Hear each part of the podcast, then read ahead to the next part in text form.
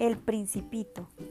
Cuando yo tenía seis años, vi en el libro sobre la selva virgen Historias vividas, una grandiosa estampa. Representaba una serpiente boa comiéndose a una fiera.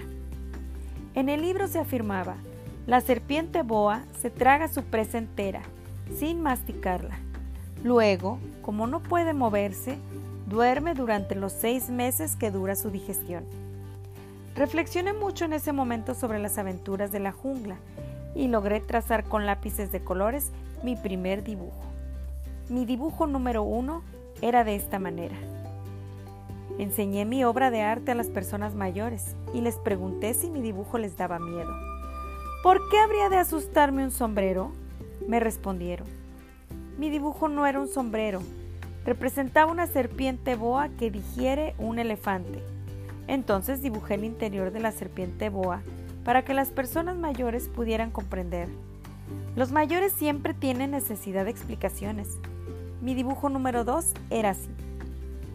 Las personas mayores me aconsejaron abandonar el dibujo de serpientes boas, fueran abiertas o cerradas, y poner más interés en la geografía, la historia, el cálculo y la gramática. De esta manera, a la edad de seis años, abandoné una magnífica carrera de pintor. Había quedado desilusionado por el fracaso de mis dibujos número uno y número dos. Las personas mayores son incapaces de comprender algo por sí solas y es muy fastidioso para los niños darles explicaciones una y otra vez. Así, tuve que elegir otro oficio y aprendí a pilotear aviones. He volado un poco por todo el mundo y, en efecto, la geografía me ha servido mucho. Al primer vistazo, puedo distinguir perfectamente China de Arizona. Esto es muy útil sobre todo si se pierde uno durante la noche. A lo largo de mi vida he tenido multitud de contactos con multitud de gente seria. Viví mucho con personas mayores y las he conocido muy de cerca. Pero esto no ha mejorado mi opinión sobre ellas. Cuando me he encontrado con alguien que parecía lúcido, he ensayado la experiencia de mostrar mi dibujo número uno, que he conservado siempre. Quería saber si era verdaderamente un ser comprensivo, pero siempre contestaban, es un sombrero. Me abstenía entonces de hablarles de la serpiente boa, de la selva virgen y de las estrellas, poniéndome a su altura. Les hablaba de su mundo, el bridge, el golf, la política y de corbatas. Y la persona mayor quedaba contentísima de conocer a un hombre tan razonable.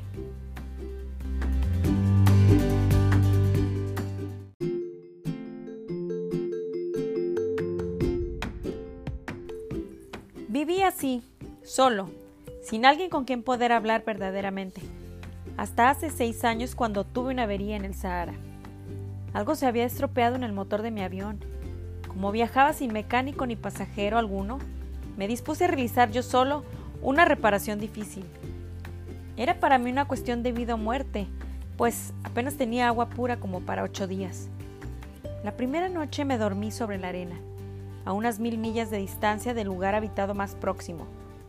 Estaba más aislado que un náufrago en medio del océano. Imagínense pues mi sorpresa cuando al amanecer me despertó una vocecita que decía, Por favor, píntame un cordero. ¿Eh? Píntame un cordero. Me puse en pie de un brinco y frotándome los ojos miré a mi alrededor descubrí un extraordinario muchachito que me observaba gravemente. Ahí tienen el mejor retrato que más tarde logré hacer de él, aunque reconozco que mi dibujo no es tan encantador como el original. La culpa no es mía. Las personas mayores me desanimaron de mi carrera de pintor a la edad de seis años, cuando solo había aprendido a dibujar boas cerradas y boas abiertas. Miré fascinado aquella aparición, no hay que olvidar que me encontraba a unas mil millas de distancia del lugar habitado más próximo, y el muchachito no parecía ni perdido, ni muerto de cansancio, de hambre o de sed, o de miedo. No tenía la apariencia de un niño perdido en el desierto a mil millas de distancia del lugar habitado más próximo. Cuando logré por fin poder hablar, pregunté, pero, ¿qué haces tú aquí? Y él repitió suave y lentamente, como algo muy importante, por favor, píntame un cordero. Cuando el misterio es tan impresionante, uno no se atreve a contravenir. Por absurdo que aquello pareciera, a mil millas de distancia de algún lugar habitado y en peligro de muerte, saqué del bolsillo una hoja de papel y una pluma fuente. Recordé que yo había estudiado geografía, historia, cálculo y gramática, y le dije al muchachito, algo malhumorado, que no sabía dibujar. No importa, píntame un cordero. Como nunca había dibujado un cordero, repetí uno de los dos únicos dibujos que era capaz de realizar, el de la boa cerrada, y quedé absorto al oírle decir, no, no, no quiero un elefante dentro de una serpiente.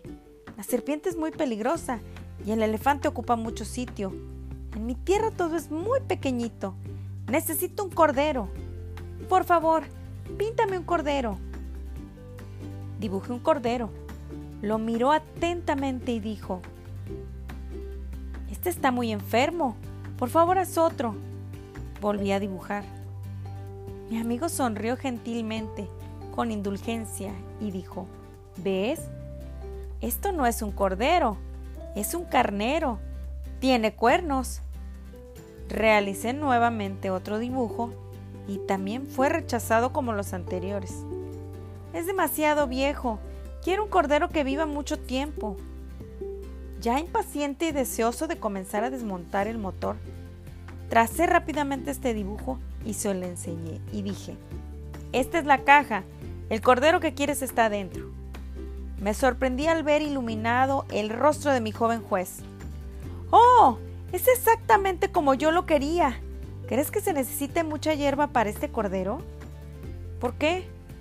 Porque en mi tierra todo es muy pequeño. Será suficiente. El corderito que te he dado también es pequeño. Se inclinó hacia el dibujo y exclamó. Bueno, no tanto. Ah, se ha quedado dormido. Y así fue como conocí al principito.